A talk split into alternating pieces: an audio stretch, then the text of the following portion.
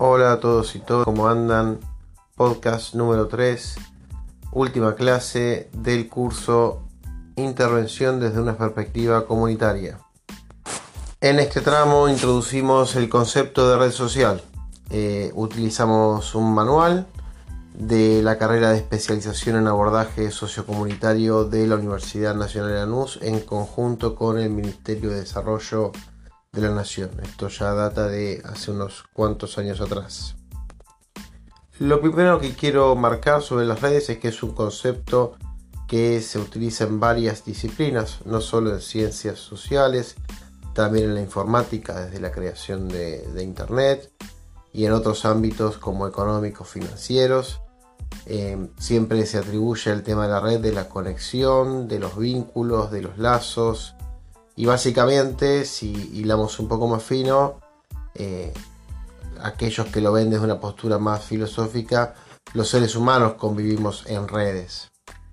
Los autores van a mencionar que hay como dos formas de entender las redes, donde existe esto que ya mencionábamos, las relaciones, los lazos, la conexión preexistentes que existen en cualquier ámbito comunitario y también las redes pensadas como una herramienta de intervención en donde se intenta dar forma, digamos, formalizar, ponerle un límite a, este, a esta red ya existente en el ámbito comunitario para lograr ciertos objetivos. Como para ir cerrando sobre este tema de la definición, nos quedamos con la definición de Lina Davas, donde dice que la noción de red social es un proceso de construcción permanente tanto individual como colectivo, que es un sistema abierto y multicéntrico. Abierto porque puede entrar y salir cualquiera, multicéntrico porque no tiene una jerarquía, por lo menos no debería de tener una jerarquía. Si una red tiene una jerarquía imponente, no estaría siendo eh, verdaderamente una red. Y que el intercambio que se da entre los miembros de la red y de otras organizaciones, de otros colectivos, eh, tiene que ser dinámica y que esta la idea es que posibilite la potencialización de sus recursos para lograr los fines que se proponen. Al igual que como vimos en trabajo comunitario, en intervención comunitaria, aquí la idea no es que el poder esté centralizado en una sola persona, la idea es que vaya circulando dependiendo de las situaciones. Por eso también hablan un poco del concepto de jerarquía, donde el poder va circulando de persona en persona, de participante en participante, de acuerdo a las situaciones por las que esté atravesando la red. Se habla de formalizar una red porque, como mencionábamos antes, las redes ya existen en tanto en cuanto haya vínculos sociales, existen previamente a la llegada del profesional eh, al territorio. Pero plantea que es interesante poder nombrar, definir objetivos, distribuir funciones, que esto es como ponerle fronteras a la red y también es eh, formalizar la organización y de la organización y de los resultados que se buscan lograr.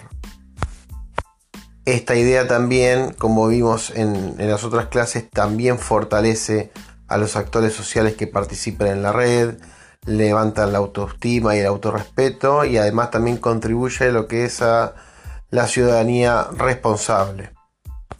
Y el único riesgo que se corre con esto es que eh, la red se burocratice, ¿no? Digo, previamente a la llegada del profesional había un funcionamiento, una lógica en el ámbito comunitario, luego de la intervención y con esta formalización y estructura de la organización se corre el riesgo de que se burocratice y se pierda esa esencia dinámica de la red. La idea del trabajo en red es poder focalizar en la capacidad que tienen las sociedades para poder contenerse, pensarse, acompañarse, ver cuáles son los problemas que están atravesando, que terminan siendo comunes y tratar de encontrar una solución que pueda servirle a toda la comunidad.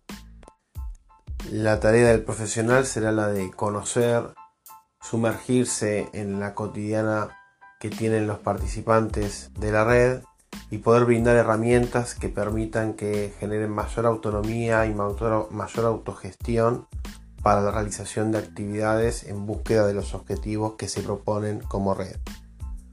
Bueno, esto ha sido todo, como siempre les digo, continuamos en la charla por el foro para discutir y debatir sobre estos temas.